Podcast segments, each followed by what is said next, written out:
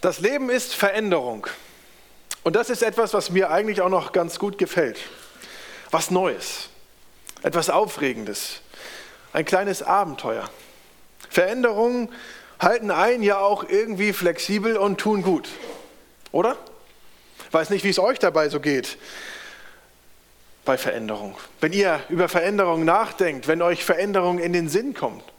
Ich mag das. Zumindest wenn sie zum Guten führen. Manche Leute lieben das nicht so sehr. Die lieben eher das, das Alte, das Beständige, das Bewährte, das Langweilige, würde ich hinzufügen. Nein, aber das mag ich auch. Das Alte, das Beständige, das, was Halt gibt, das, was auch gut tut. Im Wechsel und, und Wandel in der heutigen Zeit von, von Meinungen und Mode und was nicht alles, da tut es gut, einen Ort zu haben, der beständig ist, worauf man sich verlassen kann. Und wir leben in einer Welt, die sich massiv und schnell verändert. Technisch, politisch, wirtschaftlich und in allerlei Hinsicht. Seit ein paar Jahren jagt eine Krise die andere und es verändert sich vieles. Auch Dinge, die wir nicht gesucht haben, dass sie sich verändern. Und es sind auch nicht immer nur Veränderungen zum Guten hin. Zu einer ganz anderen Zeit, aber doch in ähnlicher Situation steckt Paulus. Paulus war in Rom. Er war aus seiner Haft, seiner ersten Haft in Rom entlassen worden. Und beim zweiten Timotheusbrief, als er den schreibt, ist er bereits wieder in Haft. Wahrscheinlich hatte die erste Christenverfolgung eingesetzt und der Kaiser Nero hatte ihn inhaftieren lassen. Im Gegensatz zu seiner ersten Haft war seine Situation und seine Gefühlslage eine ganz andere. Paulus hatte nicht die Hoffnung, bald wieder entlassen zu werden. Und er schreibt dann an Timotheus, und ich lese uns ein paar Zeilen aus 2. Timotheus 4. Da heißt es, und es ist für mich die Zeit gekommen, dass ich sterben muss. Ich habe den guten Kampf gekämpft. Ich bin am Ziel des Wettlaufs angekommen. Ich habe treu den Glauben bewahrt. Nun wartet auf mich der Siegeskranz der Gerechtigkeit. Den wird mir der Herr, der gerechte Richter, am Tag des Gerichts überreichen. Und nicht nur mir, sondern allen, die sehnsüchtig auf mein Erscheinen warten. Und dann schreibt er weiter, auf sein Erscheinen. Dann weiter schreibt er weiter an Timotheus, beeil dich, schnell zu mir zu kommen, denn Demas hat mich im Stich gelassen und dann auch noch weitere.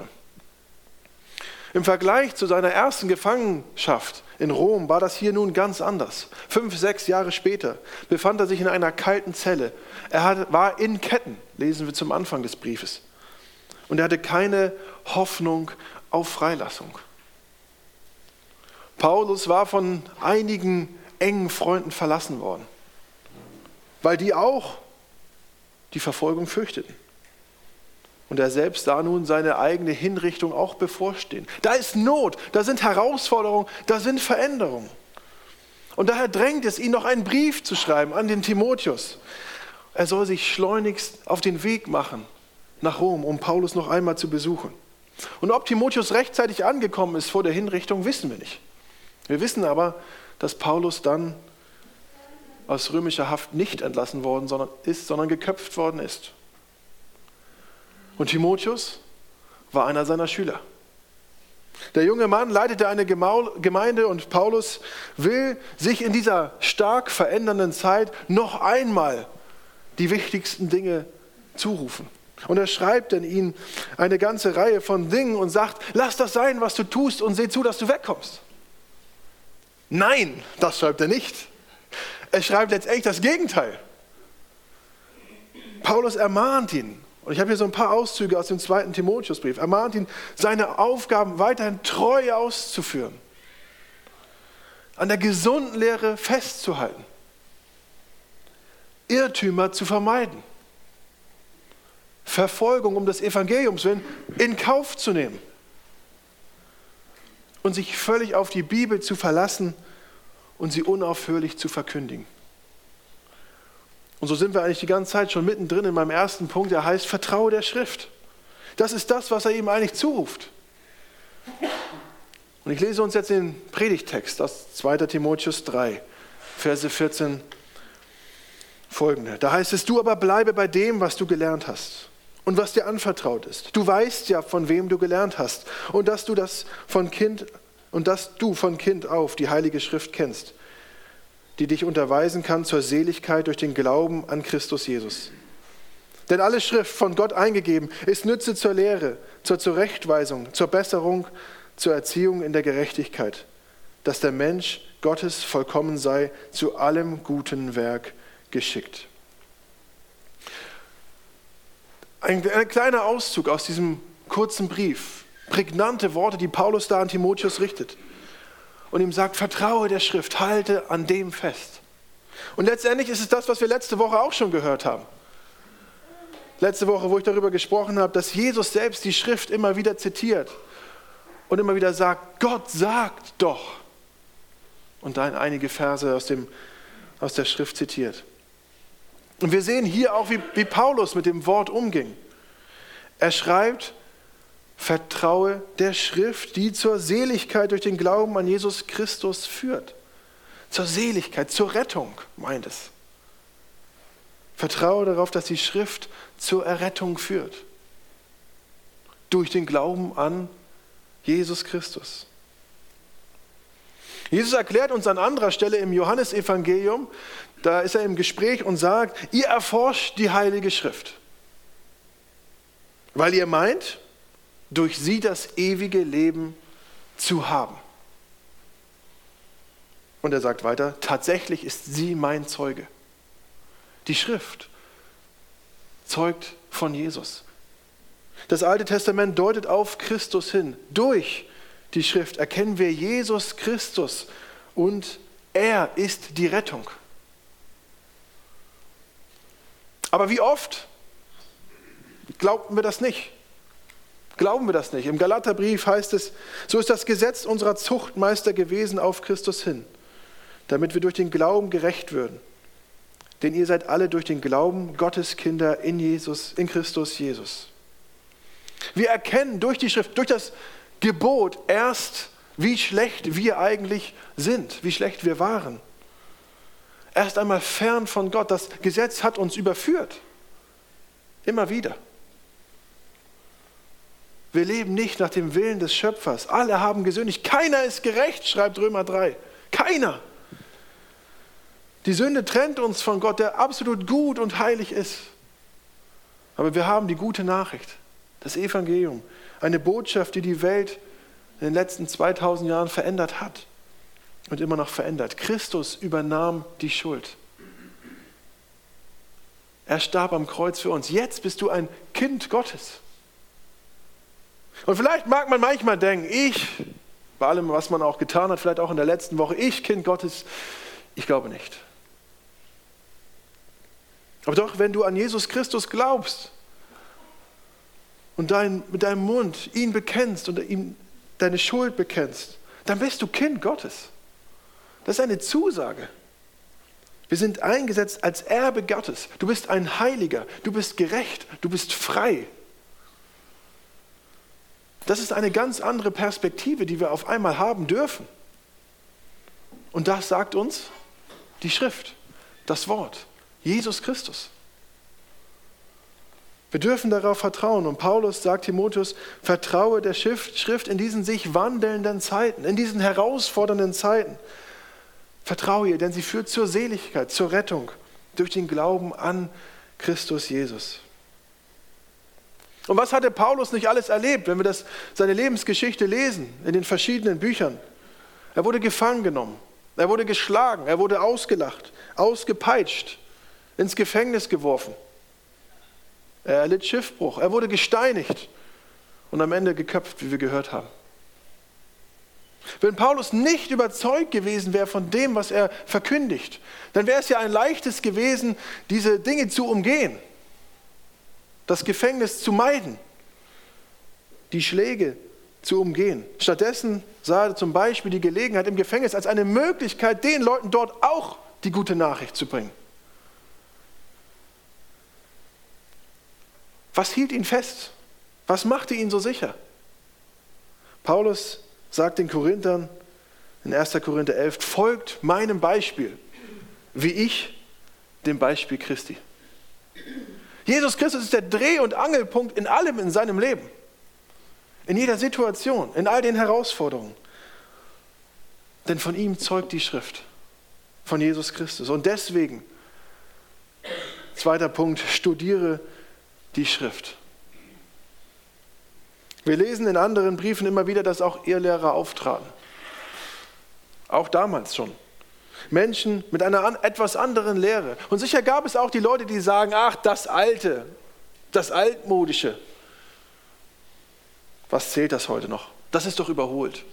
Das entspricht halt nicht mit dem kulturellen und intellektuellen Niveau unserer Zeit. Albrecht Goes, ein deutscher Schriftsteller und Theologe, hat einmal gesagt, wir machen aus der Bibel gar zu schnell eine Pfütze. Sie ist aber eine Quelle.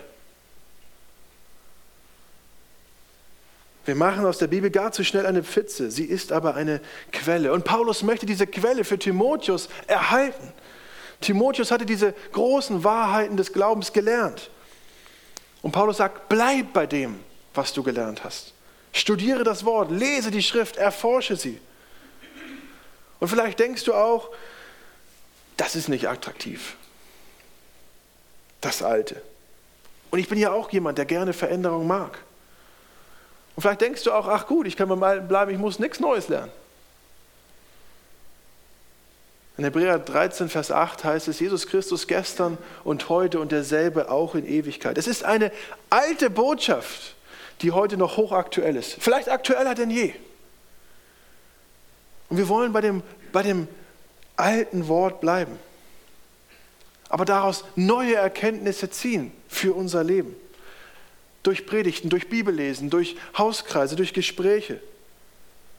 Wir dürfen Neues verstehen und das Alte in unserem Leben anwenden, was Veränderungen bewirkt, sodass wir wieder auch neu werden.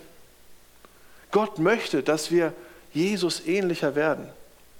Wir müssen nicht die Alten bleiben, die wir sind, sondern wir dürfen uns verändern. Das ist eine neue Freiheit, ein neues Leben. Und deswegen möchte ich noch einmal sagen, halte fest an der Schrift, studiere sie, sie ist die Quelle. Und manchmal liest man vielleicht auch in der Bibel und denkt, ah, was, was steht da eigentlich? Wie ist das gemeint? Wie, was soll das? Und so möchte ich ein paar Punkte nennen, wie wir auch gut die Bibel studieren können. Studiere die Schrift, zweiter Punkt, erster Unterpunkt, die Textsorte kennen. Hört sich jetzt so ein bisschen vielleicht nach Arbeit an. Aber jedes Buch der Bibel gehört zu einer bestimmten Textsorte. Und zum Beispiel sind manche Schriften Poesie, andere sind historische Bücher, andere sind Biografien, andere sind wieder Gesetzestexte. Und das ist wichtig zu erkennen. Und ich habe euch ein Beispiel mitgebracht. Richter 21. Ihr Benjaminiter, legt euch in den Weinbergen auf die Lauer. Wenn die Mädchen aus Silo herauskommen, um zu tanzen, springt ihr hervor und jeder von euch packt eine von ihnen und dann nehmt sie mit in euer Stammesgebiet. Ja. Wenn man das so liest, dann befiehlt, dann befiehlt die Bibel hier den Männern, sich die, die Mädchen zu packen. Und wenn wir als erstes die Frage stellen, was bedeutet das für mein Leben, dann kommen wir auf eine schräge Bahn. Hier bekommt die Textsorte schon noch eine entscheidende Bedeutung. Die befindet sich, diese Stelle, im Buch der Richter. Ein Abschnitt von einem geschichtlichen Werk, wo uns viel berichtet wird, was passiert. Dazu gehört zum Beispiel das fünfte Buch Mose, Josua, die zwei Bücher Samuel, die zwei Bücher Könige, das Richterbuch und beim Aufzeichnen dieser Geschichte, was mit diesem Volk Israel passiert, da wird akribisch, genau und detailliert festgehalten, was für Dinge passieren und was für schreckliche Dinge auch die Menschen tun. Wenn man also die Bibel interpretiert, ist es wichtig zu bedenken, was, was, was haben wir hier vor mir? Was habe ich vor mir? Was lesen wir hier? Und es ist sehr wichtig daran zu denken, dass es nicht Gott ist, der das befürwortet. Er befürwortet nicht alles, was in der Bibel steht. Manche Passagen sind beschreibend. Sie beschreiben uns eine Situation. Anderes ist vorschreibend. Sie schreiben gewisse Dinge vor. Diese Stelle ist eine beschreibende und das ist wichtig zu erkennen. Zweiter Punkt. Sprachkenntnisse anwenden. Hört sich wieder nach Arbeit an. Aber ich möchte euch ein Beispiel machen. Wir nehmen die Bibel ernst und wir wollen sie auch wörtlich nehmen, aber man kann nicht alles wortwörtlich verstehen, sondern wörtwörtlich beinhaltet, dass wir uns auch an Tatsachen oder die ursprüngliche Bedeutung von Ausdrücken oder Begrifflichkeiten orientieren. Was hat das damals bedeutet? Ich mache euch ein Beispiel. Stell dir vor, du sagst zu jemandem, draußen regnet das junge Hunde. Und der andere sagt, was? Nee, das kann nicht sein. Natürlich nicht. Das war auch nicht deine Aussage. Du wolltest sagen, es regnet stark. Ich hoffe, ihr kennt dieses Sprichwort. Aber so wendet die Bibel manchmal auch so Redensarten und Metaphern an, um etwas zum Ausdruck zu bringen, aber es hat keine jungen Hunde geregnet. Wortwörtlich wäre das eigenartig.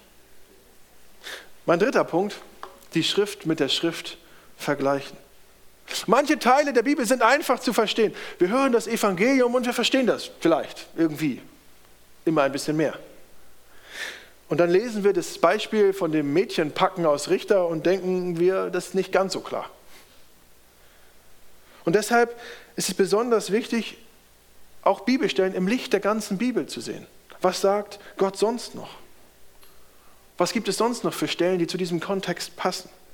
Und wenn wir diese Richterstelle einmal nehmen und mit dem Rest der Schrift vergleichen, dann erkennen wir mehr. Zum Beispiel wissen wir aus 1. Mose 2, dass Gott die Ehe eingesetzt hat von einem Mann und einer Frau. Und sie werden verbunden und sie werden ein Fleisch.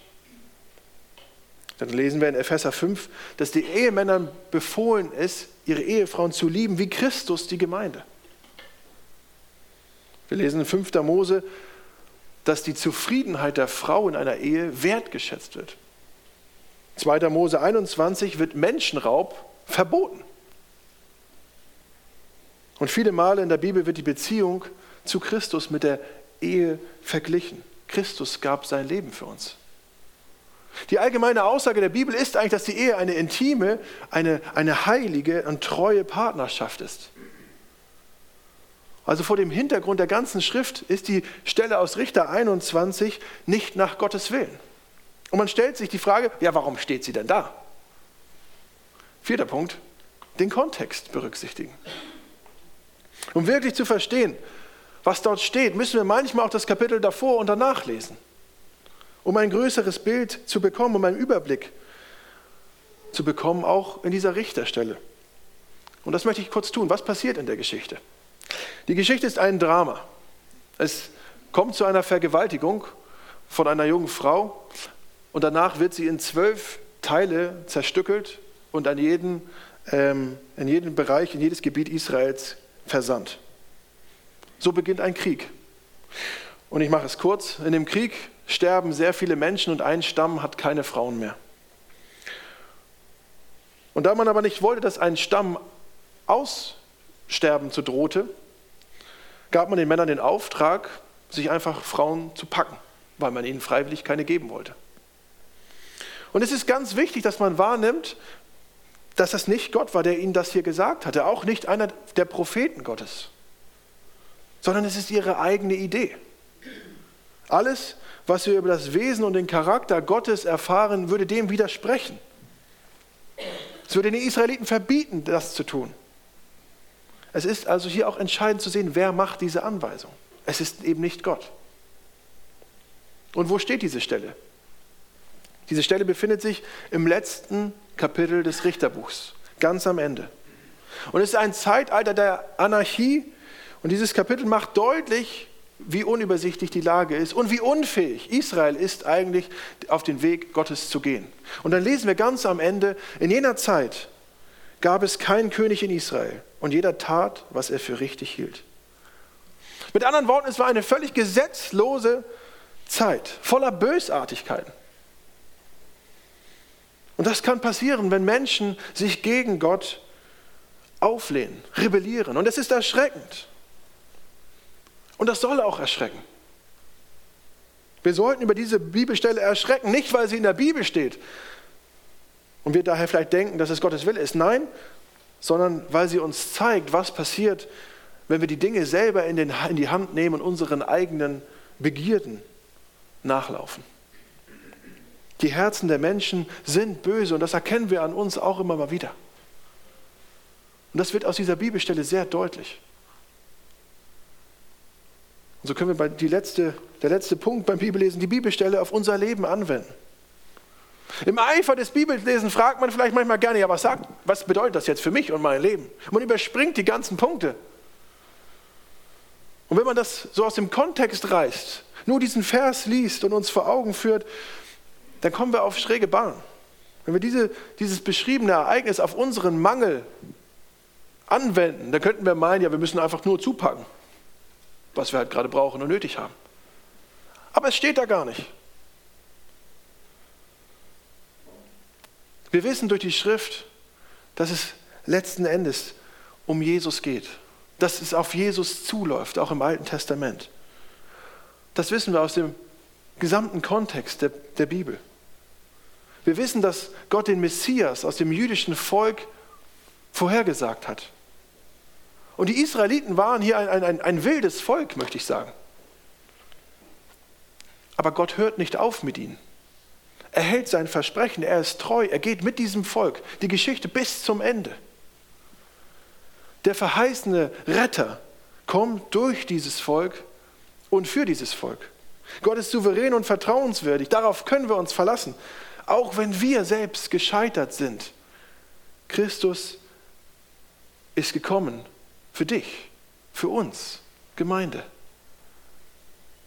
Und das sagt er auch dem Timotheus.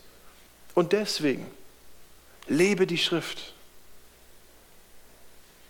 Timotheus, lebe die Schrift. Das heißt dann im Vers 16, denn alle Schrift von Gott eingegeben ist Nütze zur Lehre, zur Zurechtweisung, zur Besserung, zur Erziehung in der Gerechtigkeit, dass der Mensch Gottes vollkommen sei, zu allem guten Werk geschickt. Die Schrift hat das Gute im Sinn, die positive Entwicklung des Volkes von uns, von seiner Gemeinde. Wie passiert das? Beim Lesen und beim Leben der Schrift.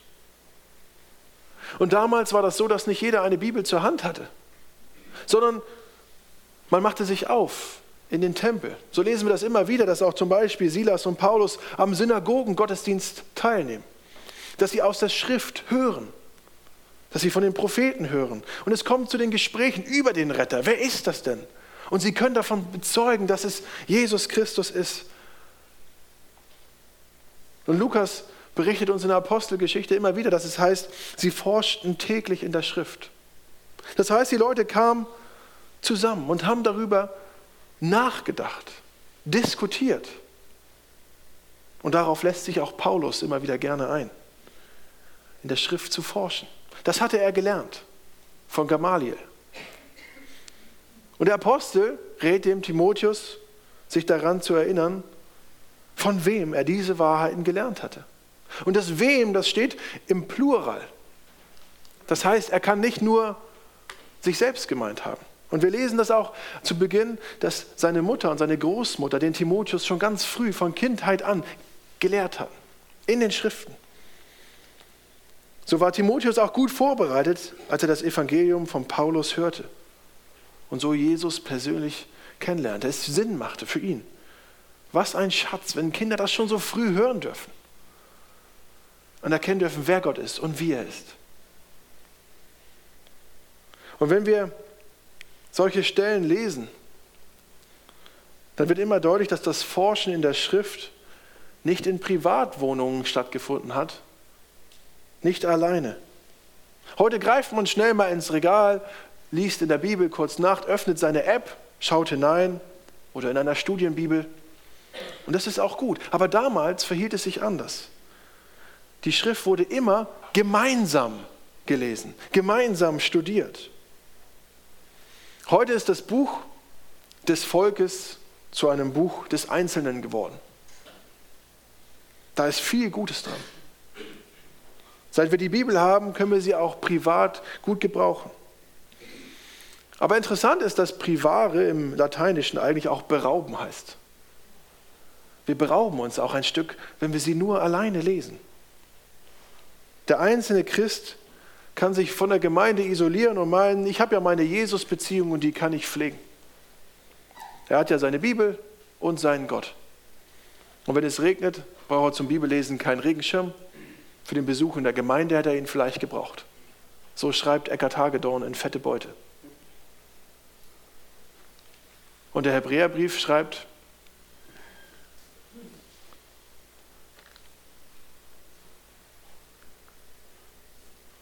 ich wollte mit dem unteren Teil anfangen.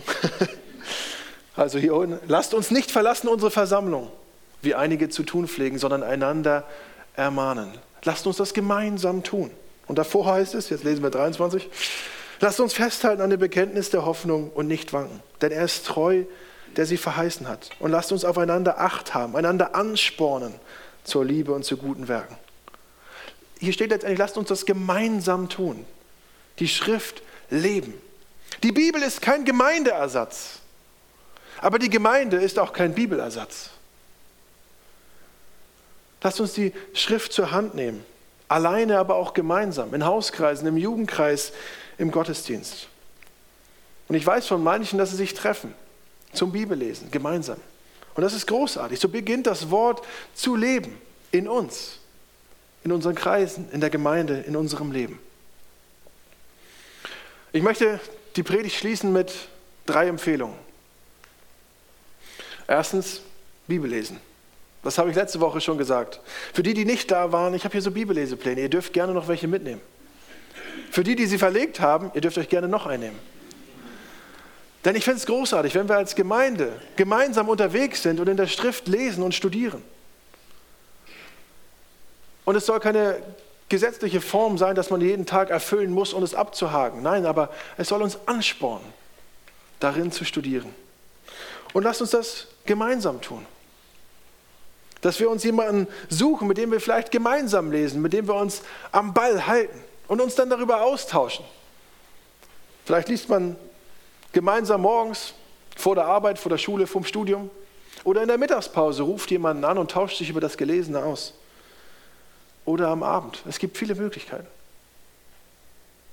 Oder der dritte Punkt, eine Studienbibel. Die meisten von euch haben sicher eine Bibel zu Hause.